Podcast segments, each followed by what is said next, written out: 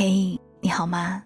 我是 Cindy 双双，我只想用我的声音温暖你的耳朵。我在上海向你问好，欢迎收听周日晚间白日梦小姐的故事。今天晚上想要跟你分享的这个故事是来自于朱小浅的《被一个人喜欢，怎么会不知道呢》。来自于公众号。女报。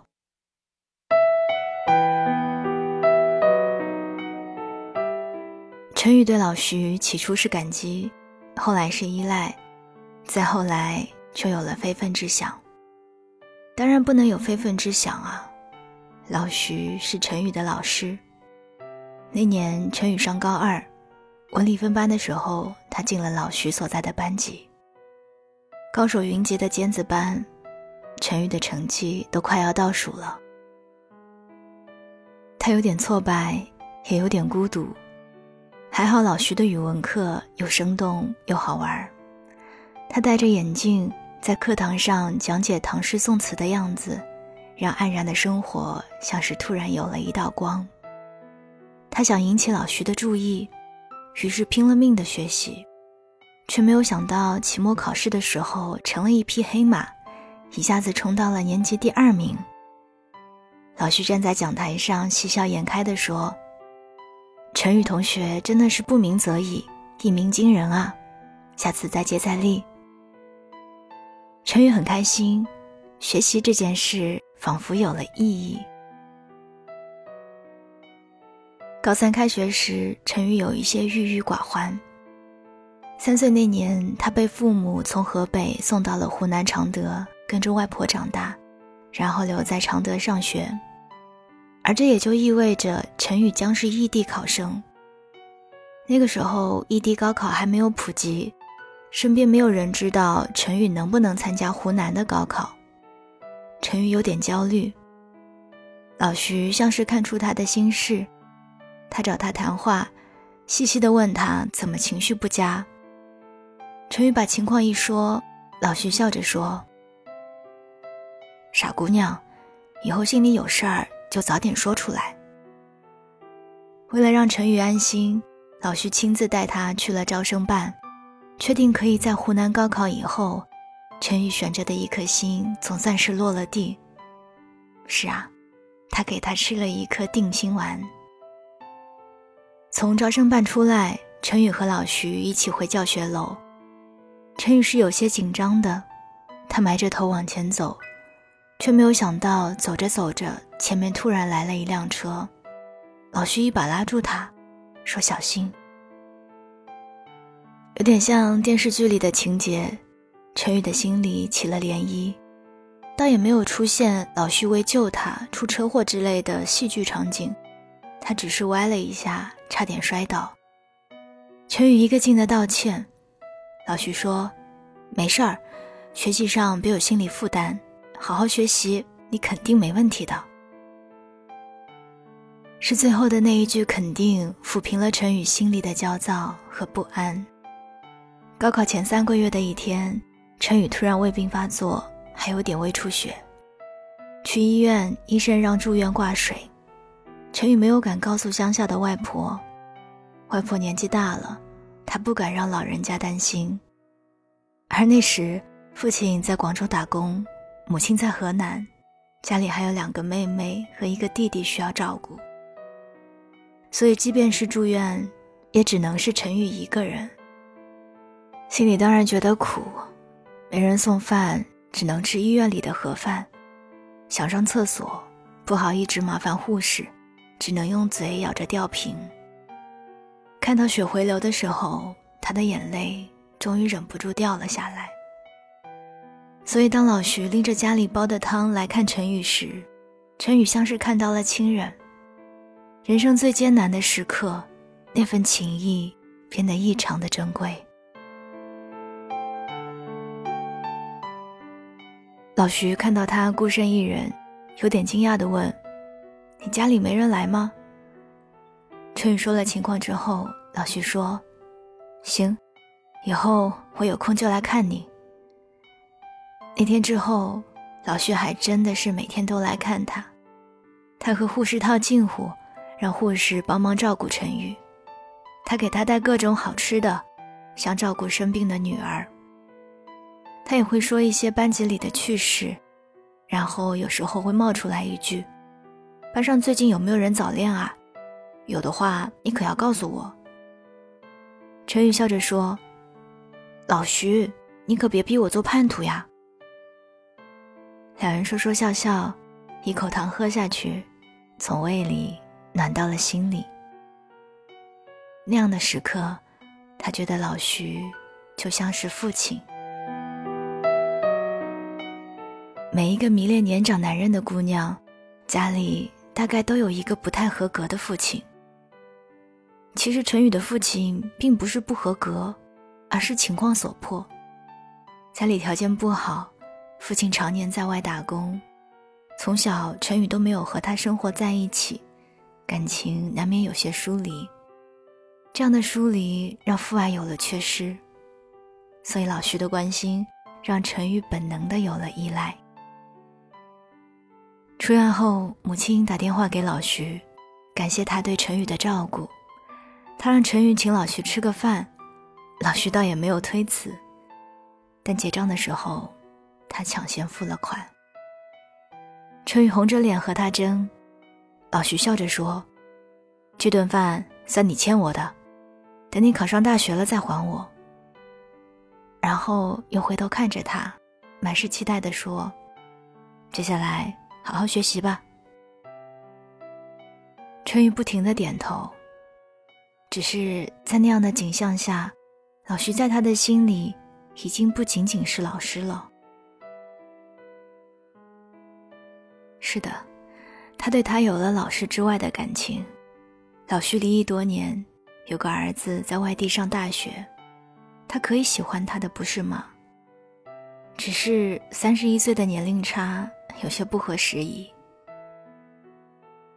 陈宇的闺蜜喜欢隔壁班长得高高瘦瘦的男生，陈宇心里装的是老徐。闺蜜可以大大方方的告诉全世界她的小爱情。而陈宇喜欢老徐这件事，却只能是个秘密，谁也不能分享，只能藏着掖着。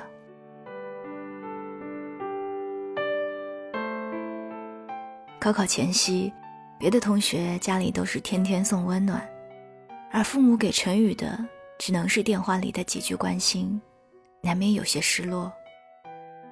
有一天，老徐将他叫到办公室，塞给他一包零食，说。这是你外婆托隔壁邻居带给你的。以前外婆也托别人给陈宇捎过东西，所以他没有任何怀疑，开开心心的收下了。他打电话给外婆，说到零食，外婆说：“什么零食？我没有给你买过零食啊。”陈宇愣了一下，这才意识到是老徐善意的谎言。他没有拆穿这个谎言，而是更加拼命的学习，想在高考这件事上让老徐刮目相看。然而，高考的结果出来，陈宇的成绩并没有达到预期。很多人劝陈宇复读，只有老徐说：“你遵从内心的选择，不要让自己后悔就好。”因为老徐的这句话。陈宇没有复读，他去南京上大学。班上的同学组织聚会，老徐被拉来一起喝酒唱歌。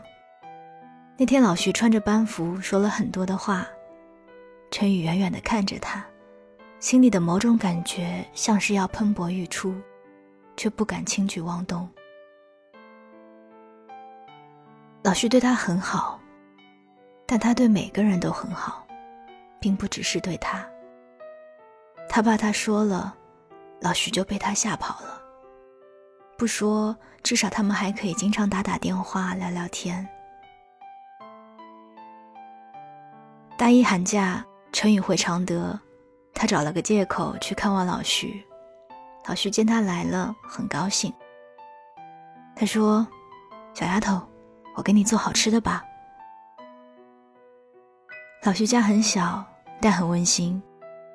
他在厨房给他做饭，那个在讲台上慷慨激昂讲唐诗宋词的老徐，系上围裙的样子就像是个居家好男人。陈宇看着他，有些入神。不到半个小时，三菜一汤上桌。陈宇一边吃一边听老徐絮絮叨叨。窗外是冬日里的阳光，心里都是欢喜。临走的时候，老徐送给了他一本书，书的扉页上写着：“未来有更美的风景。”他心里一震，老徐是看穿他的心事了吗？应该是察觉到了吧。陈宇一直以为自己隐瞒的很好，喜欢老徐这件事儿。闺蜜不知道，家里不知道，她以为全世界的人都不会知道。但老徐知道，被一个人喜欢，怎么会不知道呢？也许是他事无巨细的跟他说自己的生活的时候，暴露了自己的心事；也许是他说：“老徐，你能慢点老去，等等我吗？我要追不上你了”的时候。泄露了自己的秘密。这年，老徐四十九岁，陈宇十八岁。陈宇不确定那是不是爱，唯一确定的是，他从心底依赖老徐，有认真的想过陪在这个男人的身边过一生。如果不是后来发生的事，大概他真的要冲破世俗的眼光去找这个男人要一个结果。那次暑假回常德，老徐请他吃饭。他问他找男朋友了没有，我帮你介绍个靠谱的。陈宇很伤心，他都看出他喜欢他了，为什么还要给他介绍男朋友？于是他几乎是脱口而出：“老徐，你不是已经知道我喜欢你了吗？”老徐脸上的表情一下子落寞了。那样的落寞里，有无能为力的悲伤。过了半天，他才缓缓地说：“小家伙，你还太小，很多事你不懂。”陈宇涨红了脸，他很着急，他要想办法的证明他都懂。可在他还没有来得及开口证明之前，老徐说：“我要结婚了。”陈宇愣在那儿，他下意识的问：“和谁？”老徐说：“你不认识，一个很好的女人。”陈宇的心在那一刻突然缺了个角，像是失去了这个世界上最珍贵的东西。是的，老徐真的再婚了。这之后很长的一段时间里，陈宇都没有和老徐联系。一直到大二寒假，陈宇在街上碰到老徐和他现在的妻子刘梅。老徐笑着和他打招呼，他对刘梅说：“陈宇是自己的得意门生后。”刘梅热情地邀请陈宇去家里吃饭。陈宇去了，他想看看现在的老徐是不是过得幸福。那个家还是和原来一样，只是在厨房忙碌的人不再是他。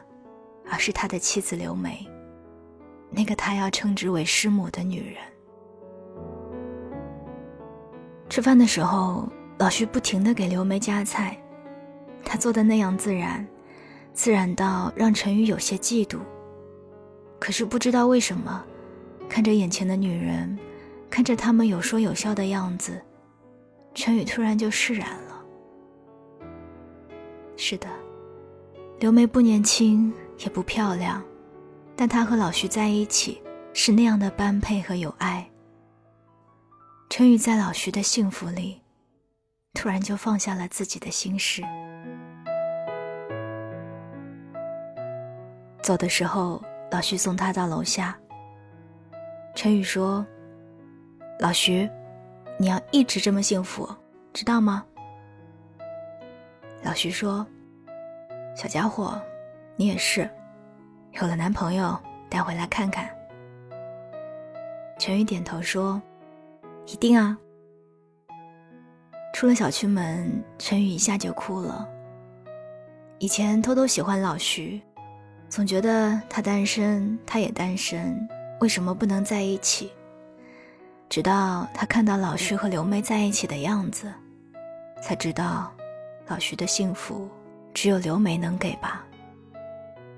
他在他们的眉眼里，看到真正的岁月静好。陈宇回到学校后。开始接受同龄男生给的爱情，他们有点莽撞，有点幼稚，但那是最好青春里最真挚的感情。后来陈宇有了男朋友，最高兴的人是老徐和刘梅，甚至后来陈宇和刘梅的感情比和老徐还要好。他做兼职赚了钱，会给刘梅买护肤品，教她怎么保养。然后还在他们所在的群里开玩笑说：“师母，你要保养好了，到时候就可以把老徐甩了。”老徐每次都会发个委屈的表情说：“你这是来抢我老婆吧，小家伙，你会把我老婆教坏的。”然后刘梅会说：“去去去，我和我女儿聊天呢，你改作业去吧。”那个群的名字叫“相亲相爱一家人”。除了陈宇，还有老徐的儿子和刘梅的儿子。是的，因为他们各自都是儿子，所以他们把陈宇当成了女儿。老徐说：“还是女儿好，女儿会疼人。小家伙，你做我们的干女儿吧。”刘梅说：“这么大个女儿，养都没养，也太便宜你了吧。”老徐说。嗯，到时候我们出一份嫁妆钱就是了。陈宇在这样温馨的氛围里红了眼眶。有一次，陈宇胃病犯了，有点严重，他住院后发了条朋友圈。刘梅和老徐说都没说一声，就从常德来到了南京。老徐第二天要赶着回去上课，而刘梅一直照顾到他出院。后来听老徐说。刘梅这辈子都没怎么出过远门，但知道陈宇生病之后，二话不说就收拾东西要去看他。陈宇一下子就泪奔了。老徐的朋友圈里时常转一些“女人远嫁吃苦的是自己”，“女孩要立志成才”之类的心灵鸡汤，而且总是艾特他，像个老父亲一样。刘梅时常给他寄好吃的，像宠自己的女儿。